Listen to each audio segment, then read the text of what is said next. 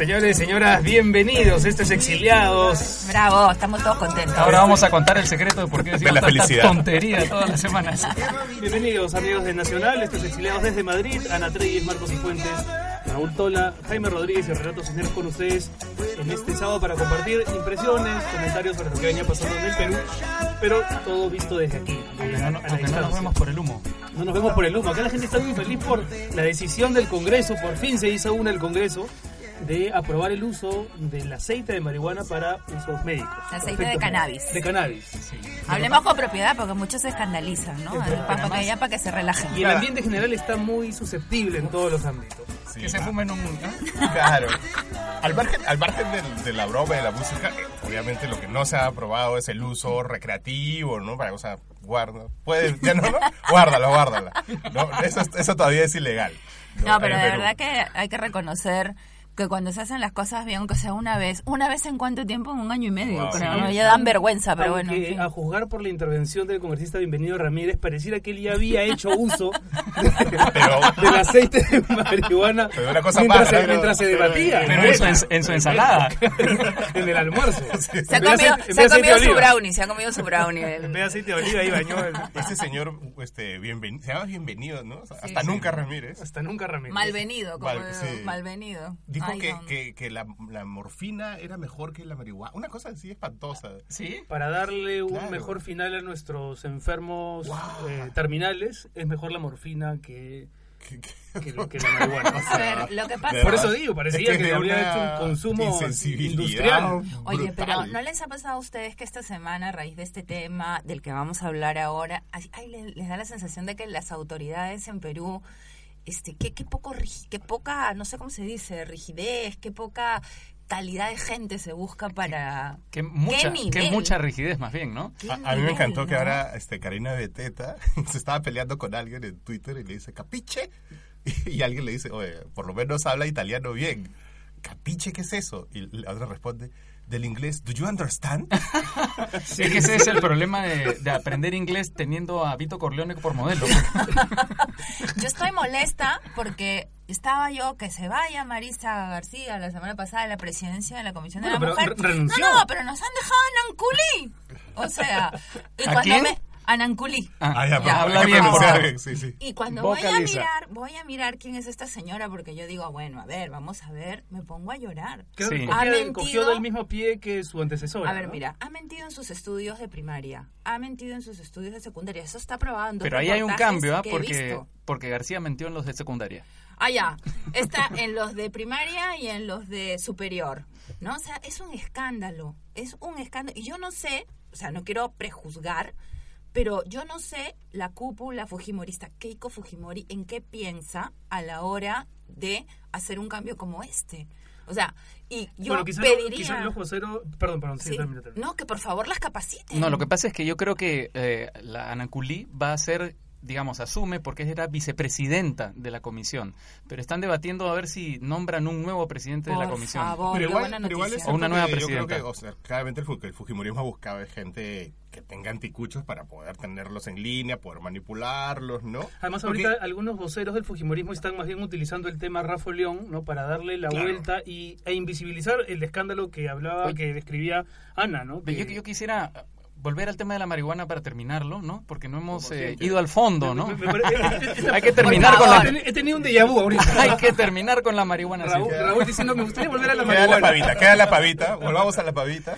que es un tema, yo creo que hay que felicitar a Alberto de Belaunde, que ha sido el principal promotor de esto, ¿no? Y todo esto comenzó, no nos olvidemos, por un caso muy sonado. En febrero este año, Detuvieron ¿no? a unos Sí. padres que, que estaban cultivando marihuana para darle a sus hijos que eh, padecían enfermedades muy dolorosas. Y yo creo que efectivamente es algo bueno que hace este Congreso, porque uno siempre habla de la enfermedad, pero se olvida de hablar de uno de los síntomas principales de la enfermedad, que es el dolor, ¿no? Hay algunas enfermedades que no pueden ser curadas y que producen muchísimo dolor, o que sí pueden ser curadas, como en algunos casos el cáncer, pero también producen muchísimo dolor, y lo lógico es que se pretenda o se busque la mayor calidad de vida de las personas enfermas. Y a veces esos paliativos son sumamente caros, ¿no? En ese Sí. caso, parte de la medida también está inspirada en el hecho de hacer accesible la medicina paliativa a los más pobres. Y no sé si ustedes tienen la misma impresión, pero es de esas noticias medio progresistas que uno se las espera de otros países, incluso de países del vecindario, pero que a nosotros siempre nos ha costado tomar. Pero Yo es sí más lo que pensé progresista así. humanitaria. Bueno, es pero- humanitaria y, y yo creo que es las dos A cosas. ver, pero yo, lo- yo pensé así, pero dado el ambiente salvaje en el que vivimos, prefiero tomarlo por el lado que dice Raúl. Humanitario, Humanitario. O sea, pensemos que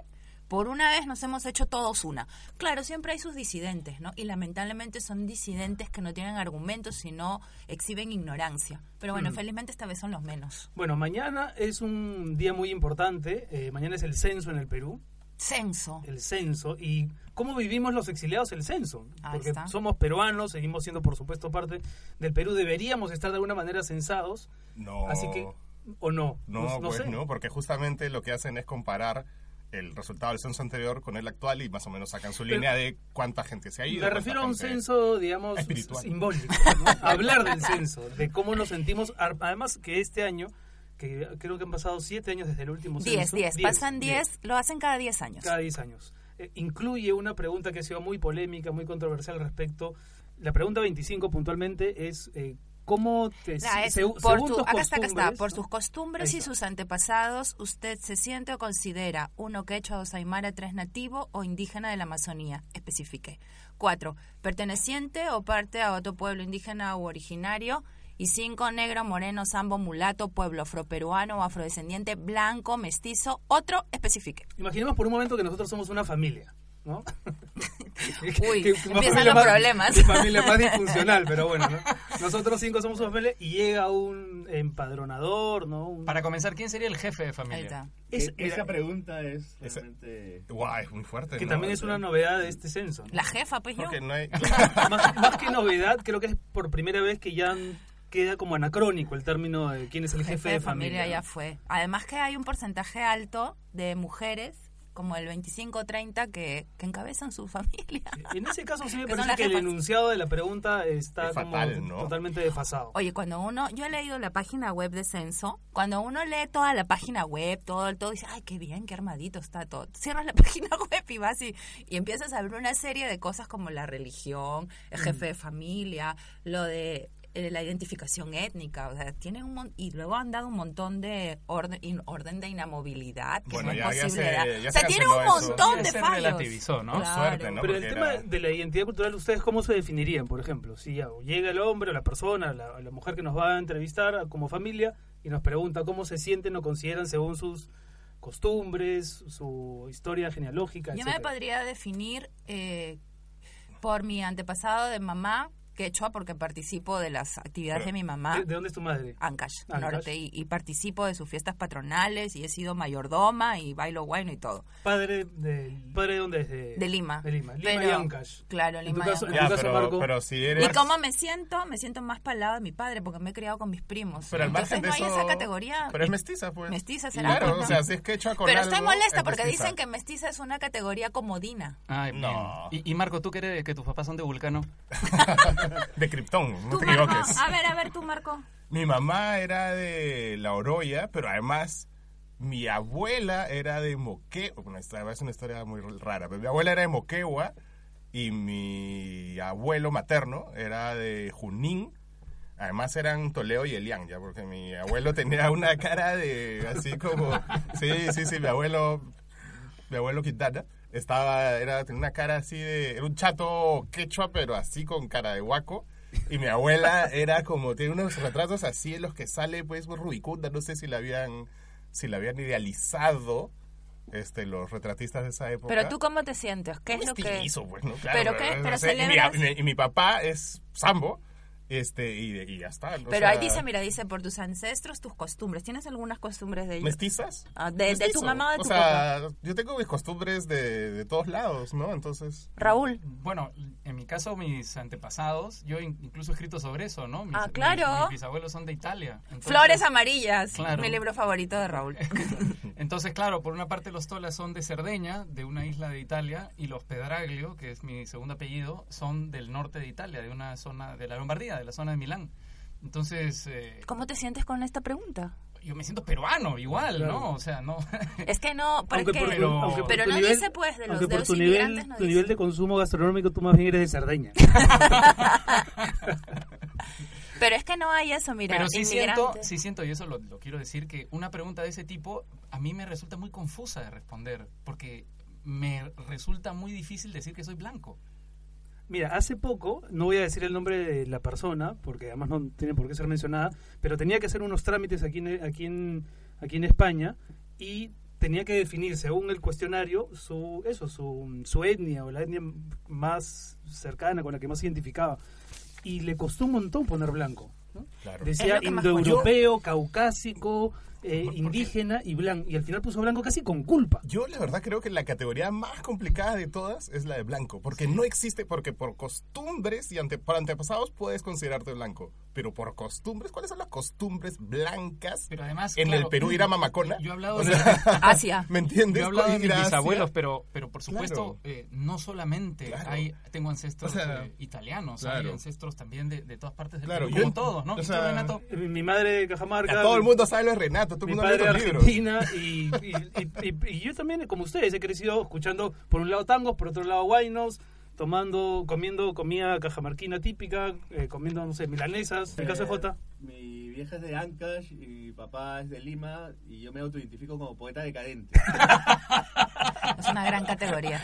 yo creo que independientemente del resultado, de la data tabulada que arroja el censo al final, lo más importante es esto que acaba de ocurrir, si es que ocurre en las familias. A ver, mira, sea, si la es que antes de que llegue el empadronador, la- las La familias hablan un Bueno, poquito. Pero la pregunta te dice... Oye, el jefe de la El familia, jefe de la familia el jefe de la familia te está pidiendo que presentes los audios. Ay, perdón, perdón. Bueno, vamos a escuchar, porque evidentemente le hicimos esta semana la pregunta a nuestros oyentes a través de WhatsApp sobre cómo entienden ellos el tema racial a raíz del tema del censo. ¿Vamos a escuchar algunos audios? Bueno, mi nombre es eh, Alejandra Campos y vivo en Berlín. Y la verdad que yo pensaba para la autoidentificación, pensando ¿no? en, el plano promedio, yo pensaba identificarme como blanca, pues tengo, ah, no sé, de, de todo, ¿no? de sangre de todo, pero pensaría que soy más blanca. Conversándolo con, con otras personas, con mi familia, ¿no? ponernos un poco a, a reflexionar, en verdad todos, no sé, todos somos cholos, ¿no? Y yo me identifico como ñusta de los Andes.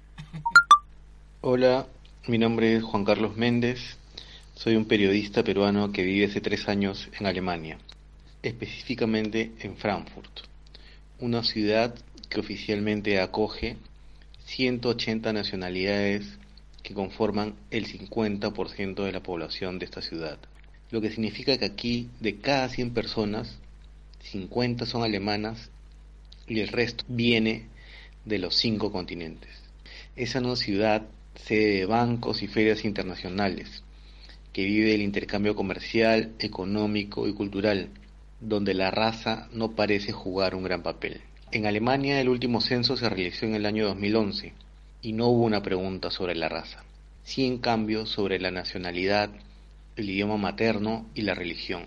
Aquí el tema racial tiene mucha resistencia, quizá por el peso histórico del holocausto, y porque Alemania ya es el segundo país después de Estados Unidos que más migrantes recibe en el mundo y por ese motivo invierte en políticas de integración que no requieren del dato de la raza para su proyección e implementación.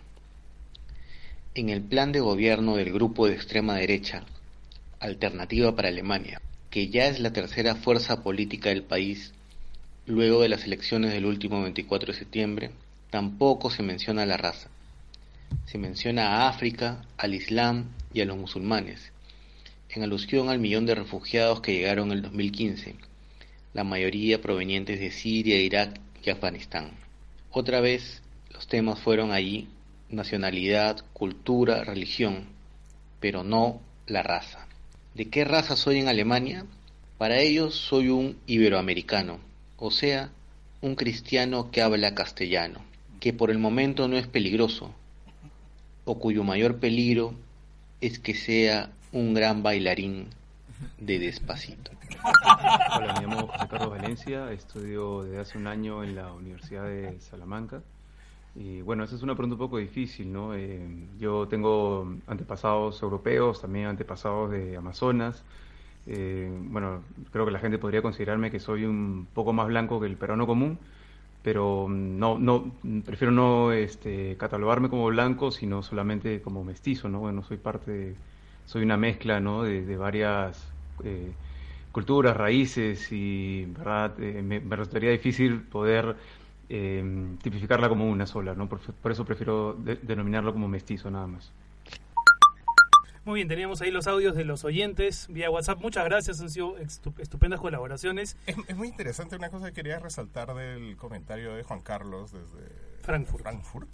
Era que, claro, lo que pasa es que cada país adapta las preguntas de sus censos a sus necesidades. ¿no? En el caso de Alemania, obviamente, la preocupación es de inmigrantes, La ideología. ideología, religión. Pero en el caso del Perú, yo entiendo que hay una necesidad de esta pregunta básicamente por la cantidad de pueblos nativos, originales, indígenas Claro, que existen. es ¿no? un censo poblacional de que va que va también ver las poblaciones indígenas y de vivienda. Son Claro. tres censos en uno. Claro, Y porque entonces- en el Perú tenemos este discurso de que todos somos cholos, todos somos mestizos, ¿no? No, Como y un discurso medio demagógico. Pero por eso es tan chocante la pregunta, pues justamente. Pero, pero lo que pasa es que hay gente que no lo es. O sea, hay un montón de poblaciones indígenas, hay 50 Hay y- 55, Muy bien. 55 pueblos que no indígenas. son mestizos porque son Claro, pueblos porque indígenas, son pueblos digamos, indígenas puros, por usar originarios, una palabra, originarios, como Claro, se les la, dice, pre- ¿no? la pregunta que dice este chico desde Alemania eh, a mí me remite a realmente para porque todo esto de la identificación étnica en las en las justificaciones que dan en la página del censo es porque a través de esto el Estado va a identificar dónde está esta población, cómo vive, destinar recursos, política pública pertinente, etcétera. Pero es necesario para, o sea, hay que preguntar para eso la raza o Pero es es que no está- es suficiente que no ver los niveles de es que no están preguntando raza, es están otra cosa, preguntando etnia, autoidentificación. Exacto. Ah, Esa es no, la raza es una cosa que no existe. Pero por ¿no? otra parte es bien llamativo y eso lo, es, es un poco la, la conclusión a la que uno llega después de escuchar los audios. Eh, una cosa es lo que uno piensa de sí mismo y Totalmente. otra cosa es cómo te ven Exacto. los demás, ¿no? Yo insisto, para mí el valor de la pregunta que puede estar enunciada de una manera un poco confusa y que seguramente va a arrojar Que- que no- resultados que no, con- no que no coincidirán con la realidad. la- descendientes chinos ni descendientes duda. japoneses. Hay, hay ¿no? una opción de otros, como Claro. para que los Nikkei, que ya hay un movimiento muy fuerte en redes sociales Claro. reivindicativo de esa comunidad, este pueda tener opción de, de registrarse, digamos. Pero lo importante es que, no sé, por primera vez estamos hablando de este claro. tema, ¿no? Yo también pienso Hay, igual. hay un, un proyecto bien interesante del Instituto Nacional de Salud, del INS, que se llama Proyecto Genoma Peruano, que pretende, antes del Bicentenario, arrojar lo que vendríamos a llamar el árbol genealógico del Perú. Y hay resultados ya preliminares bien interesantes, que te, se parecen mucho a lo que tú decías, Marco. Por ejemplo, casi el 70% de los mestizos son nativos. Claro. Es decir, no somos lo que, cre- lo que creemos ser, ni esa frase de tenemos de Inga y de Mandinga no tiene nada que ver con la realidad, ¿no? Tenemos más de, no sé, de, de moches, de Bueno, quechuas, hay un- de, de machiguenga. Esto, ¿no? esto del ADN es un tema que, que nos daría como para 20 programas porque ha- hay un proyecto de la National Geographic que se llama Genographic Ah. y que ha mapeado el ADN, digamos, de un montón de limeños, para empezar. Y entonces el resultado era espectacular, ¿no? Decía que el promedio del ADN limeño era el 70 por 70 y algo por ciento este, indígena, nativo, americano. Y de ahí tenías algo así como un 13 de español y un poquito de magrebí, que son los que ocuparon España y la sangre se Claro. mezcló. Y que, que- y que aquí en España, por cierto, es algo casi que no se menciona tabú, mucho. no se sí. menciona que tengan A sangre. pesar de que Madrid se llama Madrid por Mayarit, que Claro. es, eh, ¿no? Eh, una Es, palabra es efectivamente árabe. tabú, como Ahora, dices. esta pregunta creo, como dice Renato, es bacán porque pone al debate un tema que es súper sensible, pero además sienta un precedente para más adelante. O sea, los resultados que tengamos ahora van a dar para seguir reflexionando y no sé, quizás en 10 años volver a O sea, a, mí, preguntar. a mí me entusiasma la, la idea de, un, de un- dos hijos preguntándole a sus papás, viene el censo, ¿qué, qué somos? Hablemos de nuestros orígenes, ¿no? ¿Quiénes fueron nuestros Pero no bisabuelos? solo eso, yo creo que un, un ejercicio como el que hace National Geographic, que ha descrito también Marco, eh, ¿cómo alguien, digamos, va a ser después racista? Después de conocer sus orígenes, a- a- digamos, Claro. este, ¿no? De saber que tiene de todo. Claro. Yo creo que la única forma de erradicar el racismo es a través de este tipo de instrumentos, ¿no? Censos que nos planteen preguntas complejas, el estudio este que está haciendo el INS me parece que también inspirado En, en National Geographic y que más que, no sé, discursos, ¿no? Eh, demagógicos. Ahora, la- lo interesante del- es hacer eh, énfasis en lo que dice Marco. No pregunta por raza, Claro. una cosa, y dos, la pregunta es cómo te sientes. Entonces, en la cartilla de educación que pone la página web, salen unos alumnitos preguntando a la profesora, ¿no? Ve, niños, les van a preguntar por su identificación este, étnica. Y los niños preguntan y entonces dice, por ejemplo, ¿no? Yo nací en Lima, mi mamá es de Ica, eh, yo festejo la Virgen del Carmen, voy siempre a Chincha, entonces yo, y, y es blanca, Claro. pero yo me siento, me identifico con ese Yo, yo eso como lo veo positivo. afrodescendiente. He escuchado a varios políticos en estos días criticar la manera en que esa pregunta está planteada, pero a mí me parece que es al revés. Es decir, que por primera vez no es el emperador que viene, te mira de arriba abajo, te escanea y decide ¿no? qué eres. Claro. Podrá ser muy subjetivo el resultado, pero es uno quien Wow. ahora se empodera y puede además- decir, yo me de- siento de- algo. Claro, ¿no? además de hecho, el, o sea, pensar que viene el sensor y al ojo decide que eres, No, ser no, una no. cosa espanto, horrible, espantosa. Yo no puedo Como cordial. las SS, más o O sea, wow, pero me parece, y, escúchame. pero yo lo he visto, perdón, yo he visto periodistas peruanos este, Diciendo, proponiendo exacto, eso, ¿no? yo O sea, también. wow, Eso me pareció a mí increíble. O sea, ¿cómo puedes pedir que venga alguien y te mira? Ah, ya, yo decido que Renato es, pues, no sé, Chaninka y Raúl es Achuar y tú, este, no sé, Chipío. Pues no, o sea, no te me pareció, me pareció muy fuerte. Es muy fuerte, sí. Es muy a, a mí me fuerte. parece bien cómo está planteada. Entiendo que hay como, seguramente habrá un amplísimo margen de error, pero, pero me parece un ejercicio muy interesante, social muy interesante. Bueno, y hablando de nacionalidades, razas, etnias, ¿Qué, discriminaciones... qué vas a decir? Dilo en este, francés, dilo en francés, dilo en estuve- francés. No, no, estuve en Cataluña.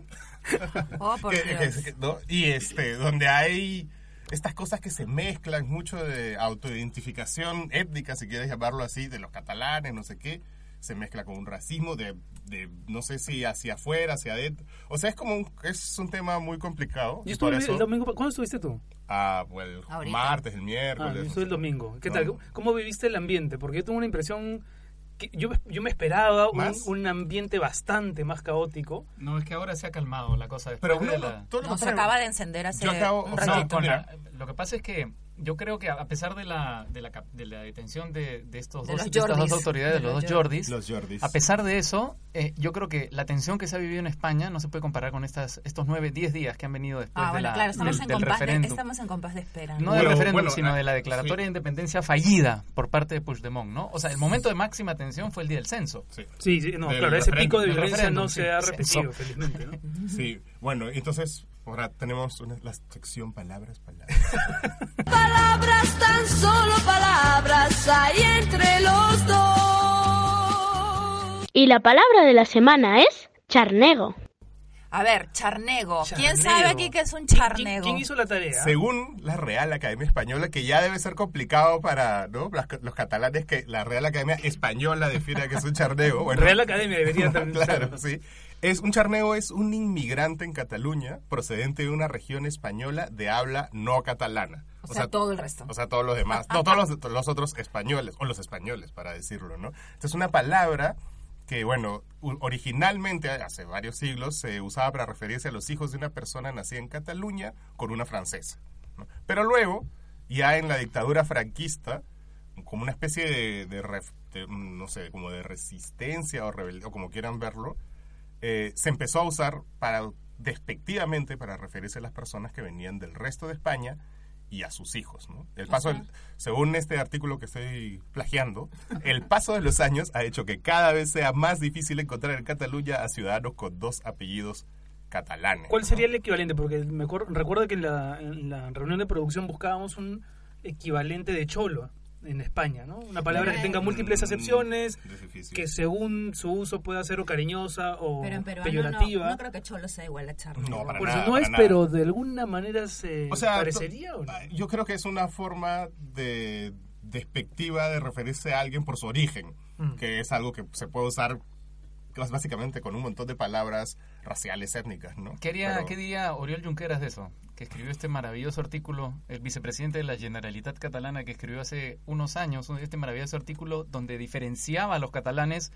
por su origen étnico del resto de España, diciendo que tenía más de franceses los, Claro, los claro. catalanes. Y que hay mucho de eso, porque en verdad este, los, o sea, hay en algunos sectores independentistas hay esta, esta onda de El sentirse- hematólogo. de sentirse más europeos, Ya. ¿no? Que los españoles. Vamos a seguir hablando de este tema, el tema de identidad cultural, porque tenemos más adelante los despachos de nuestros corresponsales contándonos un poco cómo ven ellos el tema de la diversidad racial desde los países donde viven. Hacemos una pausa, estos exiliados aquí en Nacional.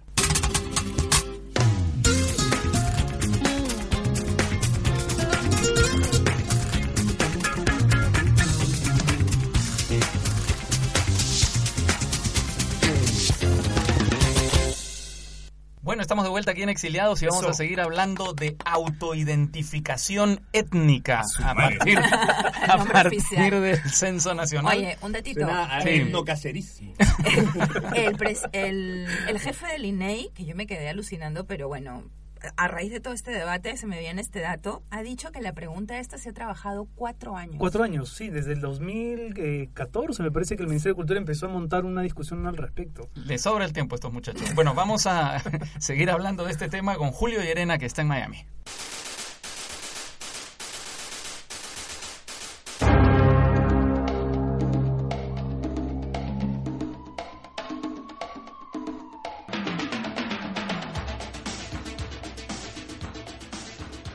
¿Qué tal muchachos? Miren, así como en el Perú, en Estados Unidos, tratar de definir la identidad racial o étnica de un individuo también puede dejar más dudas que certezas. De hecho, en cada censo se incorporan cambios que procuran desenredar este asunto y hacerlo más preciso, pero sobre todo más útil. Pero si este problema es complicado para cualquiera, yo creo que para los hispanos es mucho más complejo. La palabra latino, por ejemplo, no especifica raza ni etnia y en sentido estricto tampoco idioma, y sin embargo es la más usada en el habla cotidiana para definir a la población de habla castellana. El último censo intentó ser más específico, con opciones como hispano blanco, hispano negro e hispano asiático, y aún así lo más probable es que un peruano termine definiéndose simplemente por descarte. Eh, pero con todas las tensiones raciales que existen aquí, eh, no recuerdo debates alrededor de categorías censales. Eh, si uno revisa los censos década a década, se hace evidente que intentan reflejar más bien la realidad del país en un momento específico. El censo de los 70, por ejemplo, hablaba de hispanos mexicanos, hispanos puertorriqueños, hispanos cubanos y otros hispanos. Hoy esas categorías tal vez ya no son tan necesarias, ¿no? Y desde hace poco en la categoría etnia se admite ya consignar no una, sino dos al mismo tiempo, y esto es lógico porque, porque cada vez es mayor la convergencia y la mezcla de culturas en Estados Unidos. Un amigo español me decía esta tarde que antes de llegar a este país él podía definirse bien como español o, o como europeo, pero que aquí se define como hispano, que es una categoría que sirve sobre todo para hispanoamericanos pero él lo hace sobre todo para ayudar a propiciar algunos cambios sociales importantes.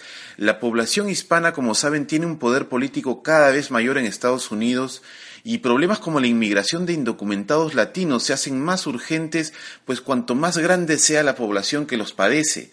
No sé en realidad qué hay detrás de indagar la raza o la etnia de los peruanos, pero creo que si sirven para registrar movimientos o fenómenos migratorios o simples aproximaciones a nuestra identidad que es tan esquiva, tal vez podrían tener un fin práctico. Creo que incluso definirnos por descarte puede decir bastante sobre cómo nos vemos a nosotros mismos. No sé, el enredo también podría ser una forma de identidad. Pues nada, muchachos, eso es todo por esta semana. Un abrazo, chao.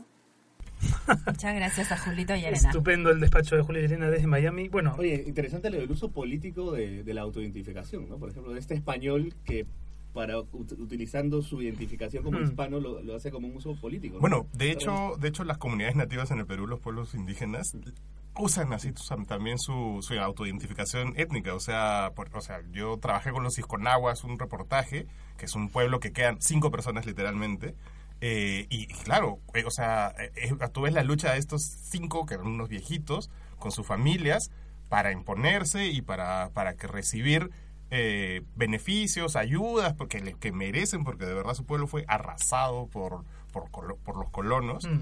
Y, y, y era efectivamente, o sea, y además este lo que decía un antropólogo que trabajaba con ellos era exactamente eso, ¿no? La autoidentificación étnica es una herramienta de afirmación política. Es que cada, cada país censa según su, su realidad, ¿no? O sea, nosotros censamos esta autoidentificación étnica, en base a lo que tú dices, a poder ubicarlos para los programas sociales, ya dije, para destinar presupuestos, colegios, etcétera, etcétera. Pero- en Estados Unidos parece que no, ¿no? Este debate que tenemos nosotros, que hemos tenido nosotros en los Estados Unidos se termina, porque los cuatro seríamos hispanos, ¿no? Exactamente. Como aquí todos somos latinos. Sí. que parece un reduccionismo, pero en verdad es lo más útil para el momento de identificarnos. Y para el país que nos Pero, Para medirnos. y a mí, Sí. a mí, por ejemplo, me ha pasado algo, no sé si a ustedes, que a- yo aquí me, nunca, nunca me había sentido tan latino como, como desde que vine a vivir aquí. Porque, o sea, sientes... ¿Lo dices por tu experiencia en Tinder? O...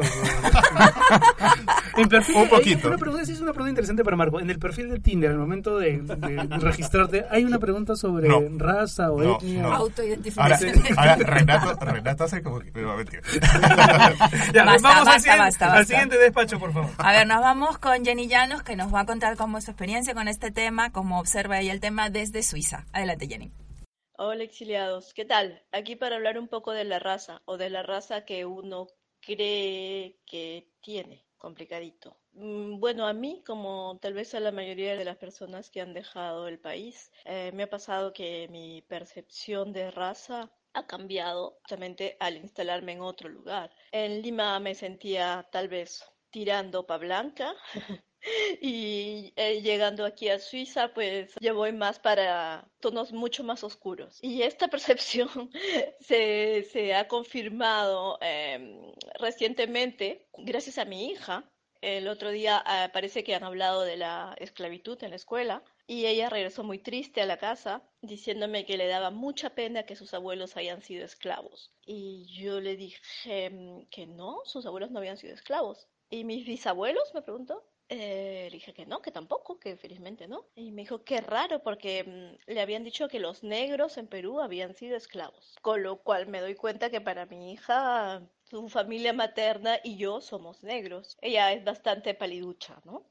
Em, eh, mi primera reacción fue tratar de corregirle y decirle, no, hijita, no somos negros. Pero luego pensé que no era tan importante de qué color nos viera, sino que realmente estuviera triste, e indignada porque eh, hubiera gente que había sufrido todos esos abusos en la época de la esclavitud. Así que lo dejé ahí. No sé cuándo se dará cuenta y si alguna vez se dará cuenta. En todo caso, no me parece importante. De otro lado, em, el tema de la raza en este país es un poco delicado. La gente mm, no se refiere a otros. Es, ofensivo referirse a la raza de otros, al color de la piel. Tal vez la única situación apropiada para hablar de eso es si quieres venderle a alguien una crema de protector solar para el verano. Pero si no, pues es muy raro que alguien se diga soy de tal o tal color, al menos en público. Bueno, esa es mi experiencia por este lado de los Alpes. Un beso, exiliados. Estupenda, Jenny ya nos... ¿Qué tal? Pero me parece bien importante cómo esto se transmite a los niños, ¿no? Eh, y, y qué bacán que, que la mamá pueda diferenciar y ser capaz de transmitirle esto de... ¿Qué, Además- qué más da, no? Además, nuevamente, ¿no? Este tipo de discusiones nos enfrentan a nuestros prejuicios más arraigados y más negados. Eh, Jenny lo contaba bien, ¿no? Su hija le dice, entonces somos negros. Y su primera reacción es casi como tener que declarar... y- Defensiva, y- como- claro. la defensiva. Y luego ya lo reflexiona, se da cuenta que no es tan importante. Sí, sí, A- mí una eso muy me buena parece- reflexión. Me parece lo mejor de estos temas. En los temas de este tipo, detenerse dos minutos a pensar es todo, ¿ah? O sea, eh, puede hacer un cambio. Además, como dice al comienzo, en Lima se sentía como blanca y, y en Suiza ha cambiado, ha mutado por oscuro. Ahora, lo que sí creo que, que va a ser más difícil es poder erradicar de nuestras conversaciones cotidianas la palabra raza.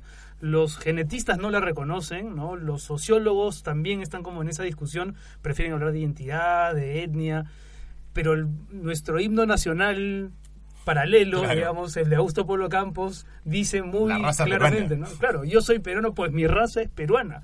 Es difícil sacarnos del, del inconsciente colectivo la palabra raza, ¿no? Pero antes era pues una palabra científica la palabra raza. O sea, en el principio del siglo XX era el concepto científico el de la raza que Sí, de hecho hay- llegaba además a mejorar otras razas. De hecho, hay médicos que todavía sí hacen esa diferenciación. La, la frase, por ejemplo, mejorar la raza. ¿no? Claro, es ¿Cuántas una veces frase hemos nefasta, escuchado, aplicado para no ser Pero yo, digamos, lo, lo digo por, por digamos, eh, el personaje de García Calderón, Claro. de Francisco García Calderón, que yo trabajé para mi última novela. Y claro, García Calderón hablaba de las razas y decía que uno de los presupuestos para que América Latina surgiera era que se importaran alemanes, españoles, franceses, para que mejoraran la raza decaída de, de la época de la conquista. Pero esa idea, que es, que es social y política, terminó filtrándose en nuestra... En el día a en el día, día, a día, el- cada vez que un primo se iba, no sé, a Holanda, y uno hacía el comentario desde Lima, sí, pues se fue para mejorar la raza.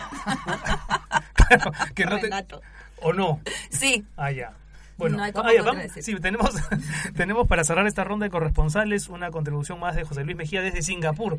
¿Cómo funciona el tema de la discusión racial en Singapur? Vamos a escucharlo. Hola exiliados, saludos desde Singapur. En esta isla, independiente desde 1965, está constitucionalmente prohibida toda discriminación por razones de origen, descendencia, religión o raza.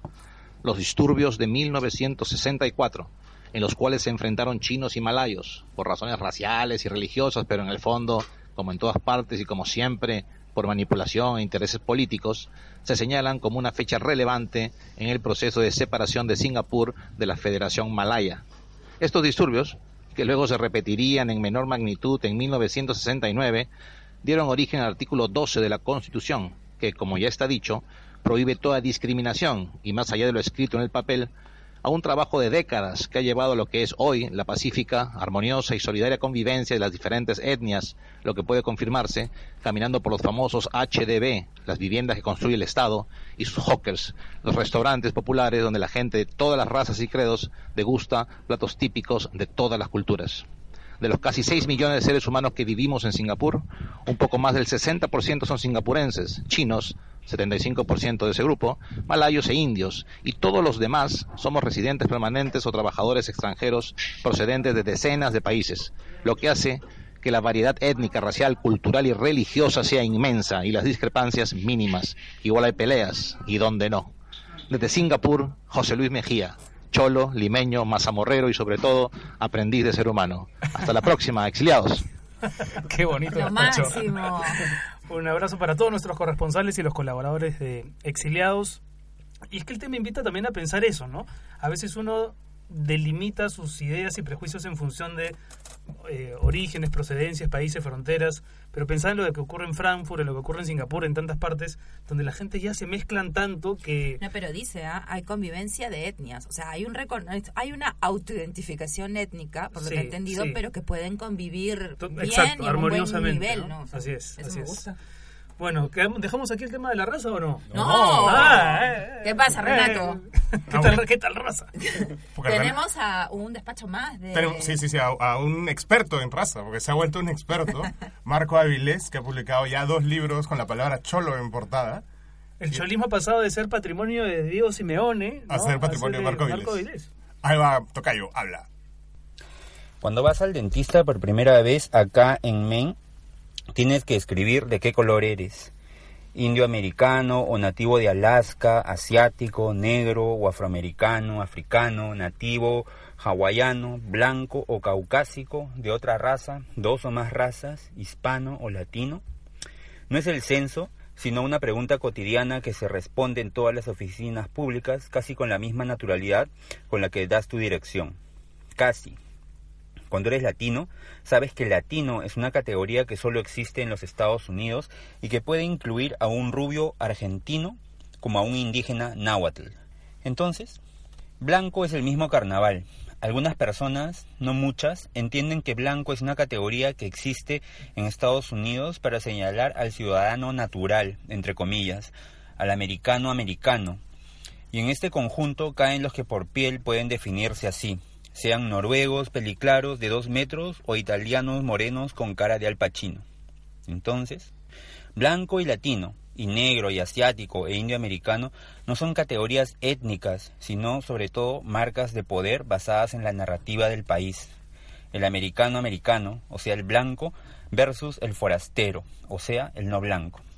Pero así como blanco es un concepto que confiere poder, también es una aplanadora cultural que elimina las diferencias de origen que hay, por supuesto, entre los blancos. Los blancos son muy diversos, como los latinos, pero llamarse blancos los iguala por lo más superficial, la piel. Muchos inmigrantes europeos de segunda o tercera generación conservan apenas las viejas tradiciones nacionales de sus ancestros y abrazan por inercia el American Way of Life. Se nota en la comida. La comida americana, comida blanca, es una comida aplanada. Casi siempre le falta sal. ¿Qué ocurre en el Perú en estos días previos al censo? De pronto, los peruanos de las ciudades expresamos una ansiedad inédita ante la proximidad del día D, como chiquillos que van a postular a San Marcos o a la Uni. ¿Qué vamos a responder? Nos preguntamos en el Perú de Facebook, los que no tenemos la suerte de tener la claridad de los peruanos de las comunidades originarias, o los Nikkei, o los Tuzán, o los afrodescendientes, por ejemplo. Blanco, mestizo, cholo. Revisamos las palabras y nos producen sospecha, porque como la ropa ajena, no nos quedan. ¿Por qué ocurre esto? Como muchos paisanos, he pasado mucho tiempo pensando en qué responderé, y no me convencen las categorías blanco, mestizo, ni siquiera mi adorado cholo, porque son todos conceptos basados en el poder, en la piel, la pirámide racial. No describen el origen, ni la etnicidad, ni quién eres, ni quién quieres ser. La confusión es buena, pues. Nos hace pensar, incluso con la chacota de por medio, típica reacción ante el peligro. Quizá el gran reto de este censo es que nos atrevamos a mirar más allá de esas palabras malditas que nos hacen pelear tanto, blanco, mestizo, cholo, para encontrar cosas que creíamos perdidas, tanto blancos como cholos y mestizos tenemos la oportunidad de aprender a describir nuestra diversidad. Cuando me mudé a Maine no pensaba tanto en estas cosas. Sin embargo, cargué en la maleta dos amuletos familiares que ahora han cobrado bastante sentido. El primero es un par de libros de la biblioteca de mi abuelo. Son dos tomos impresos en España a fines del siglo XVIII, sobrevivientes de la destrucción de su hacienda durante la reforma agraria. El segundo es un par de ponchos rojos tejidos en chumbivilcas que mi padre, hijo de una campesina quechua, adoraba. Ambos objetos contienen una información que espero descifrar antes del domingo. Quechua, España, hispano-quechua, quechuañol. Cada quien tendrá una técnica para dialogar consigo mismo y con sus antepasados, ¿no es así? Un espejo, ayahuasca, el silencio, la familia. De todas las preguntas de esa sección del censo y en mi condición de cholo y desarraigado, la 8 me parece la más valiosa, la que dice otros. Y el espacio para completar es bastante grande. No hay respuesta correcta, hay que recordarlo. Tampoco hay respuesta incorrecta. No se trata de aprobar un examen, se trata de decir quién eres. Supongo que así, con esta confusión, estamos descubriendo o redescubriendo la diversidad que existe dentro de nosotros mismos. Muy bien, ahí estaba la, columna, la colaboración de Marco Avilés, que me parece muy buena para cerrar este tema aquí en Exiliados. Yo me quedo con la palabra de, de- las muchas cosas interesantes que ha dicho Marco, la idea del espejo, de que mañana, domingo, no todos nos vamos a parar de alguna manera, metafóricamente, delante de un espejo y aprender de a nombrarnos, tratar de erradicar nuestras vergüenzas y nada, de mirarnos como, como lo que somos, o intentarlo por lo menos. ¿no? Sí, yo me quedo con la palabra confusión. Confusión. Sí, yo también. Me gusta cuando dice, felizmente hay abajo el espacio vacío, ¿no? Eso. Para que, porque sí, que es importante. Es verdad que, que sí, de- dependiendo del grado de profundidad que le des a tu mirada al espejo, vas a poder encontrar de repente cómo rellenar con, con otra palabra ese espacio vacío. Espacio vacío, confusión, espejo, tú, Avilés, Avilés, eh, Marco Cifuentes. No, no. ¿Con qué palabra te quedas o con qué te quedas? No sé, yo creo que en verdad lo único, lo bueno de esto es que hayamos dedicado casi todo el programa a, o sea, A reflexión. claro, claro, porque es una que yo creo que a los peruanos nos atormenta un poco el tema de la identidad, ¿no? Y, y yo creo que está bien discutido. Es más, en la pauta de cualquier programa, si nosotros estuviésemos en Lima haciendo cada uno un programa o juntos incluso, eh, nuestro productor nos hubiese dicho todo el programa para hablar de raza. Habla del censo. Claro, habla No, del sí. censo, de la cochinada o de Rafa León. Vamos a hablar de Rafa León un ratito, pero felizmente No, aquí censo, contamos con la ilumina- iluminada compañía Producción de de Jota. J, lo máximo. que nos ha dado carta blanca para hablar de. Bueno, o carta. Ya no sé, no sé si decir carta blanca o. luz verde, ya, luz verde para hablar de. Carta mestiza. Carta chola. Carta chola, carta chola. Bueno, ahora sí, hablen de Rafa León. pues. Bueno, vamos a, ya saben, piénselo para este domingo, hable con su, lo, lo que le recomendamos es que hable entre ustedes, con Eso. su familia. Y nada, empecemos esta reflexión Lo de, Rafa, colectiva. lo de Rafa León a mí, a mí me deja también tan confuso como lo de la identidad. ¿ah? Oye, ese tema de Rafa León empezó. Ya no sé ni cómo empezó. Eso fue, se, se mezcló con Cecilia Chacón, se hizo toda una mazamorra. No, lo que pasó fue con el artículo este de Rafa donde, eh, digamos, de, de la China China Tudela. Tudela, ¿no? Donde llamaba a la Chacón Chaconcha, la Luz Salgado, Luz Lomo Saltado, o sea, Pero el, el- era el bien, mejor, el mejor era Cagarreta. Cagarreta por Galarreta. era bien cachoso, ¿no? Era bien, digamos, agresivo, por llamarlo de alguna manera, ¿no? Eh, a mí no me parece tan confuso. ¿ah? A mí me parece que, que yo creo que Cecilia Chacón tiene todo el, mundo, todo el derecho del mundo de patalear contra ese artículo eh, y escribir un artículo en respuesta a ese artículo tan agravia- agraviante o más agraviante incluso que el de Rafa León. Lo que me parece que está muy mal es que el presidente del Congreso aproveche su situación, su poder como presidente del Congreso para pretender boicotear a una revista, para que voten a Rafa León y para que la revista, no sé, pierda anunciantes. Es verdad, porque eso, eso es interesante, Raúl, porque si Galarreta lo hubiese dicho, qué sé yo, un domingo en, el, en un mall o caminando por la, por, por la calle, igual hubiese sido complicado, pero lo hizo en su calidad de presidente del Congreso, desde las instalaciones del Congreso, y casi casi como anunciando una especie, eso, ¿no? Eh, llamando un boicot contra, contra la columna, Ha, ha habido un caso, Caretas. ha habido un caso anterior que es el de Philip Butters, ¿verdad? Que también, digamos, hubo un boicot por el que salió de la radio, de la radio en, que- en la que estaba y pasó mismo, ¿no? a exitosa, pero yo creo que eso fue es distinto porque fue un boico- boicot ciudadano que se articuló en las redes sociales y que no tuvo detrás una autoridad, ¿no? Este, a, a mí me parece no sé, lo que ha hecho Galarreta me parece muy feo y, me parece además que en los últimos días ha tratado de dar un par de pasos atrás en, en este tema de caretas, pero... Y además me parece que, que ocurre en el caso de Rafa León lo que suele ocurrir cuando se trata de censurar y atacar a alguien en estos términos, ¿no? Que es que hace años que la revista Caretas no vende tanto, hace años que no se habla tanto de la revista Caretas. Hace años que no saca una portada como esta, tan buena, ¿no? Sí, y hace años que, que la China Tudela no está tan presente, digamos, en, eh, en, eh, en el día a día de los peruanos, ¿no? Yo creo que si eso no hubiese ocurrido, eh, con la China Tudela iba a pasar lo que naturalmente tiene que pasar con un personaje que está tan atado a su momento, que es que desaparecería y nadie la extrañaría. En Sí, algún hay, momento. hay algo- digamos, yo creo que el problema con Rafa León es que su personaje no ha evolucionado, se ha quedado en un humor muy, no Está sé... en de piloto los- automático. de los Pero además es, el- 80s, es la natura- 90s. es la naturaleza del personaje por, también. Por otro ¿no? lado, ¿no? Es la naturaleza del personaje, es un personaje incómodo Pero y la visibilidad del autor. O sea, si Rafa León no fuese el hombre o el ciudadano que cuyas ideas conocemos todos, es un antifujimorista declarado, la brecha entre el personaje de ficción y su creador eh, no sería tan, tan, lo- tan mínima. A mí lo que me marca Choro es que ese no era el tema. El tema era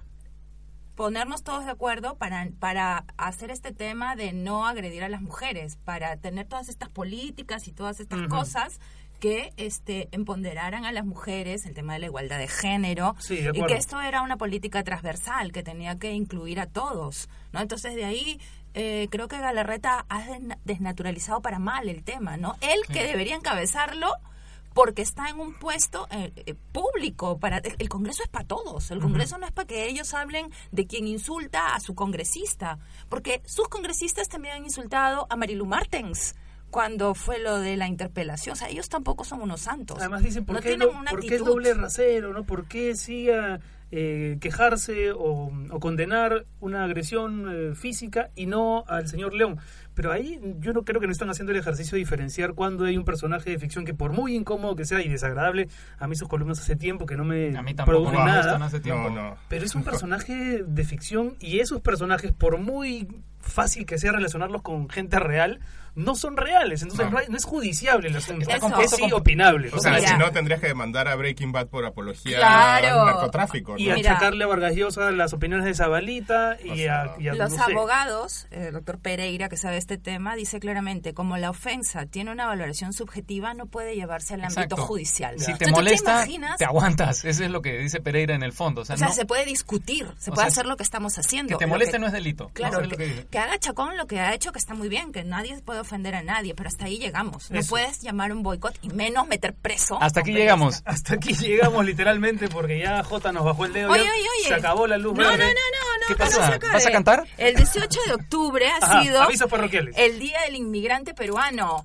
Ah, el 18 de octubre. Sí, el Día de los peruanos que residen en el exterior. Nuestro nada día. más- Exactamente, nos hemos Ah, mira, el Día de. Exiliados, qué El bien. exiliado, Exacto. Es al nivel del pollo a la brasa. Ah, Bien. tuvimos unos saludos ahí de Cancillería, entonces nada más yo quería poner el tema para que más Tema para futuros programas. Exactamente. Nos- Y feliz día a todos los que vivimos fuera. Nos encontramos el próximo sábado aquí en Nacional. Esto ha sido Exiliados. Nosotros nos vamos por un pollo a la brasa por el Para mañana en el censo. peruano.